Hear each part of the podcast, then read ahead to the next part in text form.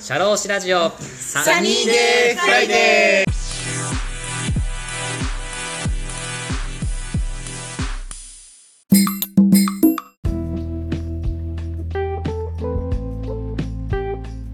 シャローシラジオサニーデーフライデー田村陽太ですこの番組は社会保険労務士として活動する田村が普段の侍業という固いイメージから外れ様々な分野で活躍する方やその道の専門家スペシャリストと語るトーク番組です。本日も素敵なゲストをお呼びしております。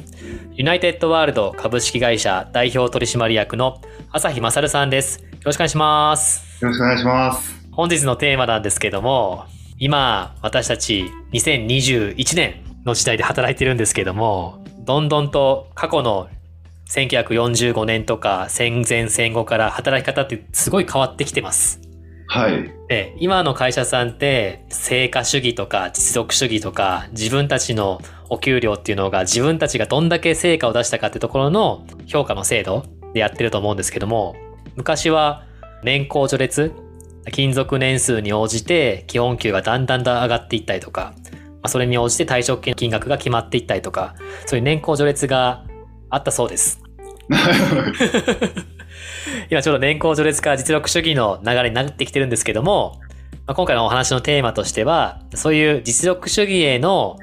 まあ、企業さんが移行するにあたって必要なことについてお話ししていきたいなと思いますはい。朝日さんちょっとお話ししたいことがありまして今って年功序列から実力主義へ変わってきてると思うんですけどもはい。どういうきっかけでこう変わってきたかってご存知ですかあ、教えてください。えっとですね、これもですね、僕がちょっと、ディーズジャーナルっていう記事から抜粋させていただいたものなんですけども、はい。えっ、と、昔はですね、1950年代から60年代ぐらいの高度経済成長期には、年功序列制度が日本企業の人事システムとして定着しておりましたと。ただ、それまでの日本では、能力が高い方が会社は欲しいので、高い給料を出して、その従業員さんを囲い込みたいということで、その年功序列じゃなくて、高い評価の方にお給料を払う、成果主義が根付いてたらしいんですよ。はい。だから1950年代より前は評価主義実力主義だったんですけど1950年から60年代にかけてはやっぱり会社もどんどん成長してきてやっぱりその働いてくれる従業員さんが欲しいのでやっぱ長く働いてくれる方にはお給料をだんだん高くしてきますよっていう年功序列が根付いていったそうです。なるほど。はい。ただ、そのまあ1960年代以降の高度経済成長期が終わって、1990年代のバブルが崩壊されたことによって、その企業の売り上げの原資が少なくなっていって、もうお給料が払えないので、そういう年功序列の賃金制度がもう無理ですと。なので、また戦前の評価主義制度に戻ってきた、なってきてるそうです。なるほど。はい。うーん、ありがとうございます。はい。勉強になりますね。もともとは評価主義だったけど戦後のそういう、まあ、時代背景とともに年功序列が根付いていってさらに今また評価主義の風潮に戻ってきたとそういうことになってますうーん、まあ、当然、ちょっと当然ですけど、長く働いてほしいから、はい年功の制度でやってたんですね。ああそうですねまあただなね長く働けないっていうところもやっぱりね会社の人件費に関わってきますからそういうところはやっぱり変えていかなきゃいけないんだろうっていうところを今ちょうど企業が過渡期というかね感じになってるってことですねうーん、年功序列の方はみんな長く働きやすいんですかね、でも。えーどうなんですかね朝日さんどうですかなんかそれって、もうベースが高いっていう前提ってありませんでも。ああ、ベースっていうのは、は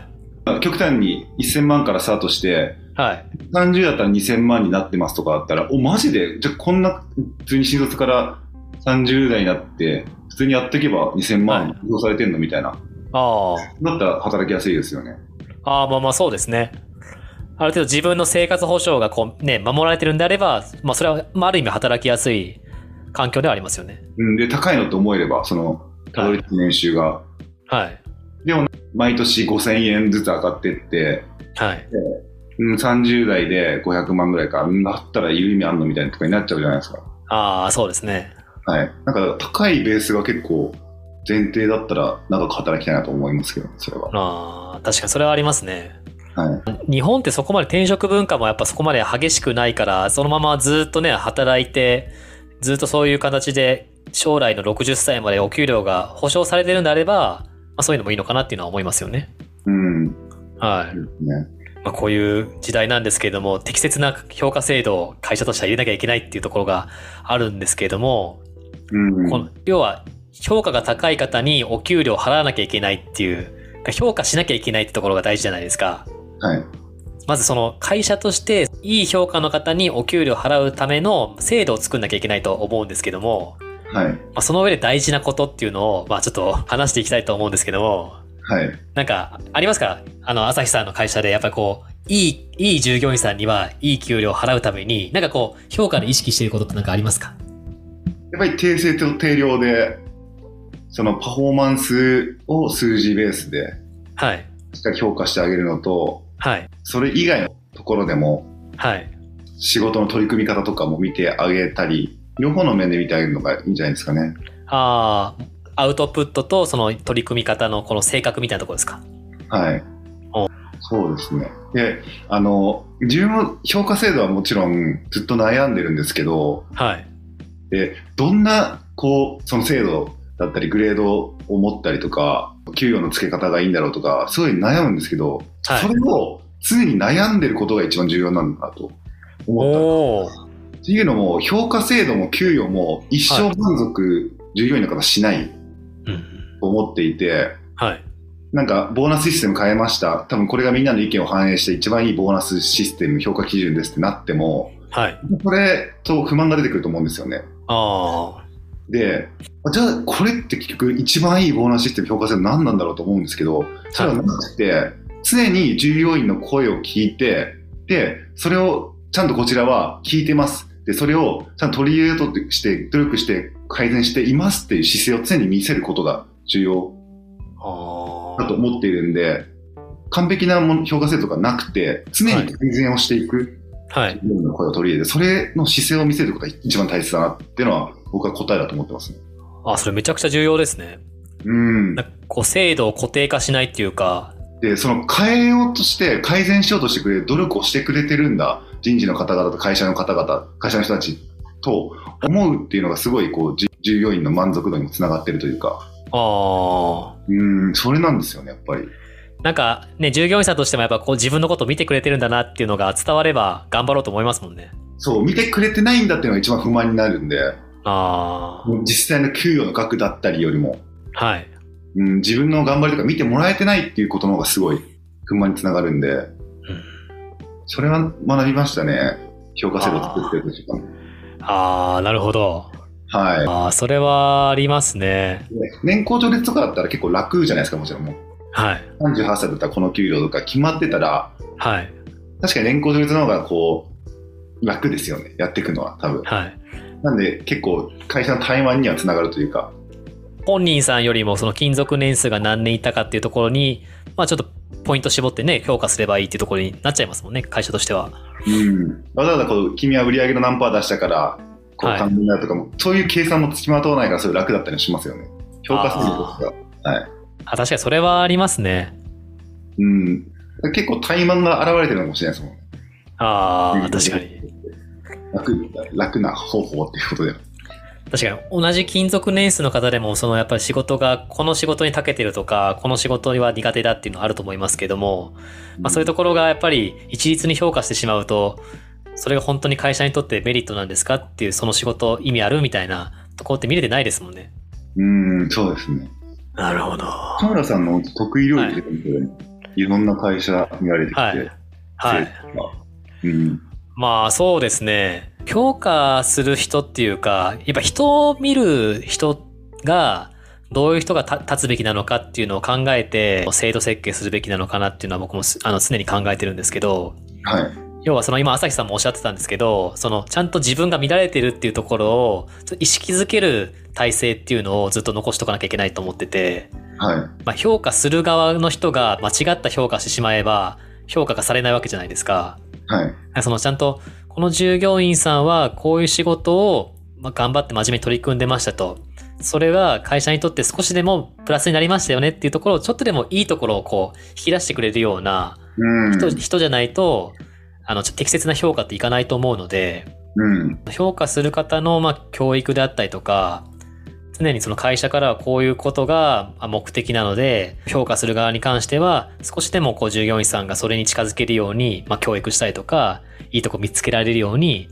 自分のこと磨いてくださいとか、そういう評価者の研修みたいなところって僕は結構大事かなと思うんですよねい。や大事ですね。はい。確かに。なんていうんですか、こう、自分たちが、こう、どんどん役職が上がっていって、偉くなっていくと、自分たちの実務の仕事が離れるじゃないですか。はい。で、自分たちが偉くなった時のことの経験から、その人を見てしまいますけど、その下の下っ端の方とかも自分たちのやり方があって、こういう風なやり方でやってきてるんだっていうことを認めてあげないと、多分その人を適切に評価することもできないと思うんですよ。うーん。なんかそういう、なんていうんですかね、いろんな価値観をも持つとか、そういうとこってすごい僕は大事なのかなっていうのは思うんですよね。なるほど。はい。確かに。なんかでも、その、評価基準を本当最初に明確にするっていうのがでも重要ですもんね。はい。定量的なところですよね、まず。個人の裁量によってはい。評価するっていうのは良くないですもん。その、評価する人によって評価が変わってしまうというか、その人の。はい。それってダメですよね。ダメですね。評価基準がしっかり定まってないと、あはの評価する人によって変わっちゃうから、い。はい。評価基準を最初に一番しっかり定めるっていうのが重要ですもんね。あ、そうなんですよ。僕、これ個人的に思うんですけど、なんか評価制度って、その従業員さん一人一人で、もうバラバラで僕はいいと思ってて、バラバラというか、この従業員さんはこういうことが得意で、そのためには多分会社の売り上げにはこういうことが貢献できますよっていうところが、道筋がみんな違うと思うんですよ、従業員さんにとって。うん、そうですね。で、それを従業員さんのこの良さっていうところを引っ張ってあげる人が、その評価者であって、その評価者の人は、この従業員さんはこういう目標で頑張ってきますよっていうところを、ちゃんと一緒にゴールを決めて、一緒に頑張ってきますよっていうところを、ちゃんとそのどの従業員さんにもメッセージを伝えてあげるっていうのが大事かなと思うんですけど、そういう項目をこう、固定して決めてしまうと、その辺って、ただ単に評価制度があって、評はい価してますよっていうところにこう警戒化しちゃうのかなっていうのは思ってしまうんですよね。うん、はい。確かにそうですね。はい。はい、なるほど。難しいですねね。はい。ありがとうございます。次の質問なんですけど、じゃあね、もうひ評価制度って従業員さんにとってはお給料をもらうとか、次のいい役職に就くっていう、まあそういうためのものじゃないですか。はい。会ぶっちゃけ会社側としては、そのどの従業員さんが昇給しても、どの従業員さんがお給料上がっても、会社の売り上げさえ上がっていただければ、会社がうまく運営すれば正直いいじゃないですか。はい。でその会社が思うことと従業員さんが思うことって、やっぱりその思いのジレンマってあるじゃないですか。はい。そのジレンマを埋め合わせられるような理想的な制度っていうのを作っていくべきだと思うんですけど、理想的な制度、会社の給与制度とか評価制度について考えていきたいと思うんですけど、ありますかももし理想的なというか、会社が従業員さんを見る視線と従業員さんが会社を見る視線っていうのをこううまくこうぴったりとはまるような制度っていうのをちょっとでも知恵を出していきたいなとは思うんですけど、はい。なんかありますか、はい自分としては企業側からの目線になっちゃうんですよね。こう、社はい長とそういうのを作っていくっていうところでは。はい。あの、年功序列ってもちろん、こう、崩壊し始めてるのって成り立たないからですもんね、もちろん。はい。っていうのも、本当会社の売り上げが悪くても、その給料が変わられて、まあ、おかしいですもんね、もちろん。まあそうですね。はい、ということは、給料は会社の売り上げや利益に連動すべきってことですもんね。ああ、そうですね。はい。なんで、まあ会社がいいときは、利益が出てるときは、それをしっかり還元できるような評価制度が企業にとってはベストなんじゃないですかね。ああ、まあそうですよね。はい。まあ会社の売り上げに対して、それがやっぱ人件費としてこうね、使われるっていうところをまあ意識してもらうことですね、従業員さんに。はい。会社の売り上げや利益が少ないときって、やっぱり人件費も削減しなきゃいけないですもんね。それに連動するような合わせ方をしないと、まあ、会社経営が逼迫してしまいますもんね。ああ、そうですね。うーん。なんでまあ、会社の状態に合わせて人件費もちょっと変動させていくっていうところですよね。で、従業員にとってそれが、うん明確化してたら、まあ結構納得はいくんじゃないですか。うん会社にも連の利益とかにも連動するけど、まあ、それと、まあ、個人のパフォーマンスやはい。能力をこう半々ぐらいでこううまく割れるようなこう評価の仕方がまあでもベストですよね従業員あ考えると。ああ、そうですね。それは重要ですね。はい。なんか僕、一個思ったんですけど、まあ、これが全然理想的だとは僕は思わないんですけど、一番の問題はあれですね、その従業員さん自身が、経営者としては当たり前なんですけど、その会社での利益っていうのが人件費になりますよっていう、そういう当たり前のことが、結構従業員さんに対して情報共有できてないというか、あー意識が共有できてないとこってありますよね。はい、そうですね。はい。なんか一度この給料もらったんだから、毎月この給料もらえるでしょ。当たり前でしょ。で、どうしてもやっぱ従業員さんとしても、この給料が毎月もらえるんだったら、ちょっとでも楽したいなとか、ちょっとでもこうやっぱ楽に、もう給料もらいたいじゃんみたいな、あるじゃないですか。はい。なんかそこの最初の前提の意識共有っていうのがすごい大事なのかなっていうのは思いますよね。そうですね、確かに。はい。もう会社ってやっぱり安定的な給与を保証してあげるっていう役割もあるけど、だからこそ難しいですよね。ああ、そうですね。すげえ振れ幅が多いとこみんな働きたくないですもんね。でも そうですね。毎月、あの、年俸制みたい会社やばいと君の給料も減っちゃうからねって言われて、な。はいい。やーわかりましたって元気よく言える人はいないとは思うんですよね。ああ、そうですね。だから理解してもらうとやっぱ難しいですもんね。うん確かに。なんか日本ってあれですよね。やっぱその、お給料をこういきなり下げたりとか、契約解除したりとか、解雇したりとかって結構厳しいじゃないですか。はい。自分の頑張りっていうのに対してお給料払うっていうのはもちろんそれはまあ、どの会社も一緒なんですけど、今までもらってたお給料に対して頑張ってなかった場合に、お給料下げるっていうのが難しいっていうところは、結構問題点かなっていうのは思ってて、あーうんそこをね、雇用としてこう続けていくのって非常に難しいとこなのかなと思うんですけど、まあ、それをは嘆いてたら仕方ないんで、もういかに従業員さんにずっと頑張ってもらうみたいな意識をこう作り上げていくのが僕の仕事かなとは思うんですけど、最初に提示した給料より下げるっていうのはもう法律的にもアウトってことですかああ、そうですね。その、下げることはいいんですけど、その客観的にこの人が今今やってる業務に対してこんだけ下がったよねっていうのを説明がしにくいというか、やる気がないとか、この業務に対してちょっとできてないよねっていうところを指摘するところが難しいので、うん。ちゃんちゃんと納得いける根拠を持って説明できたらいいんですけど、それってむず、日本って結構こう業務内容でこうじゃなくて、役割がこうとか、かリーダーの、リーダー職みたいな感じじゃないですか。はい。海外みたいにこの、この経理のこの作業をしてくれたら何万とかじゃないじゃないですか。はい。だから難しいのかなっていうのがあるんですよね。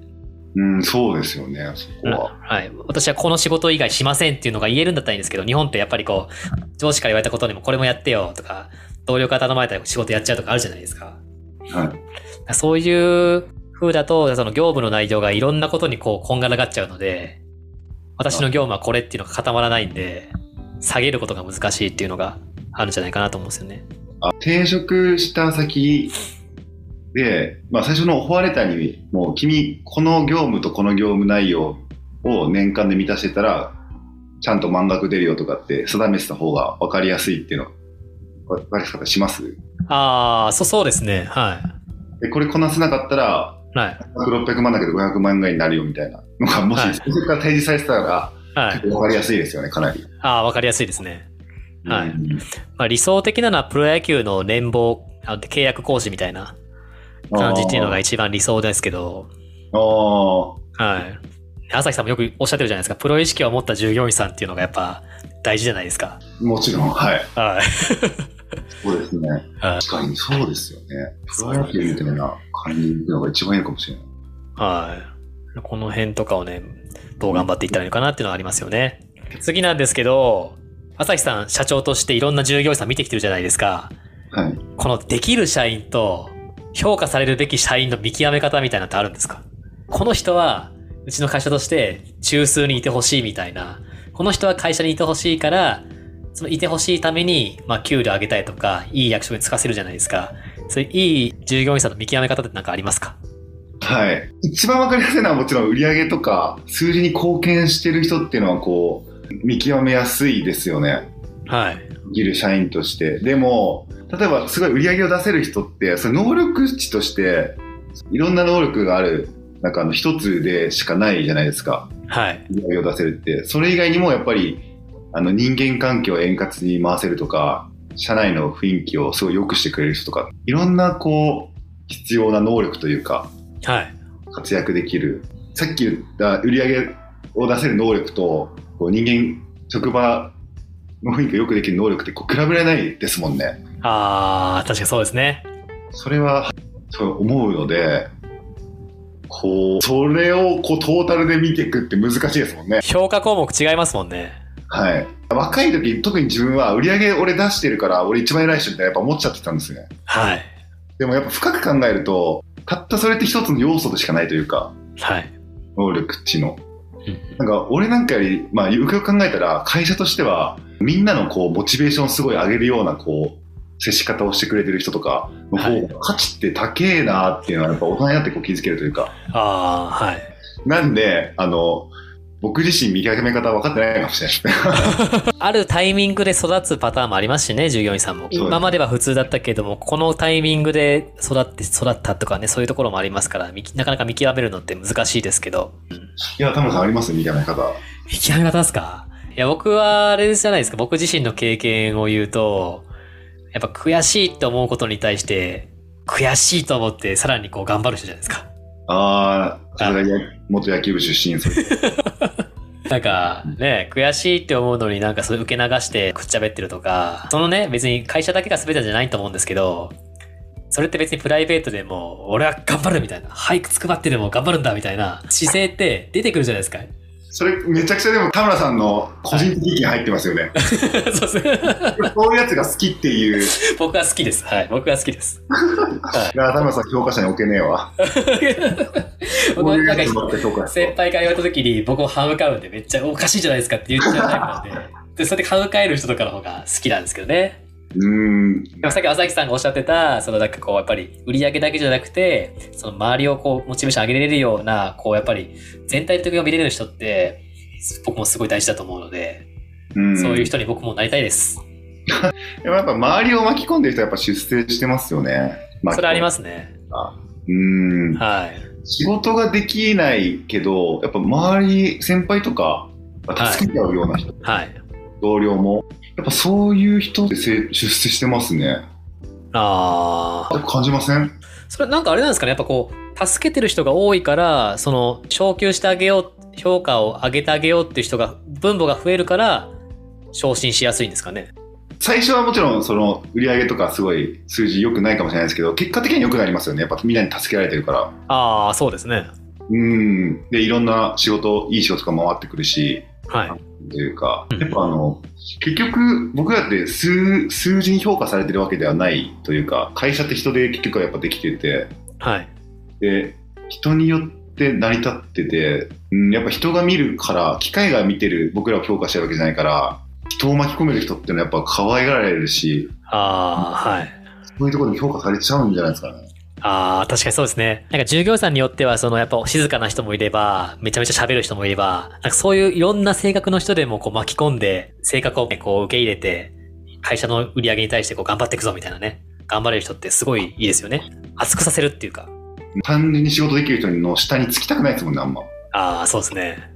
うん楽しくないですもんね、喋っててもね。うん。自分も応援したくなるような人がはいやっぱ上に立つべきですもんね。それはヒントですね。いいヒントですね。うん。そういう人がやっぱ上に上がっていくんですもんね、結果的には。出世していく。ああ、それはありますね。ありがとううございます。 今日は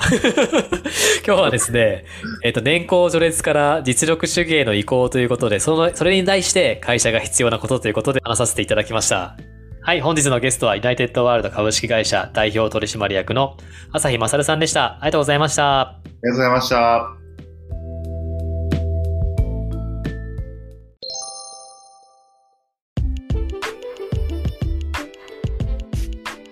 シャローシラジオサニーデイフライデー DJ の田村陽太でした。それでは次回もリスナーの皆様のお耳にかかれることを楽しみにしております。今日も気をつけていってらっしゃい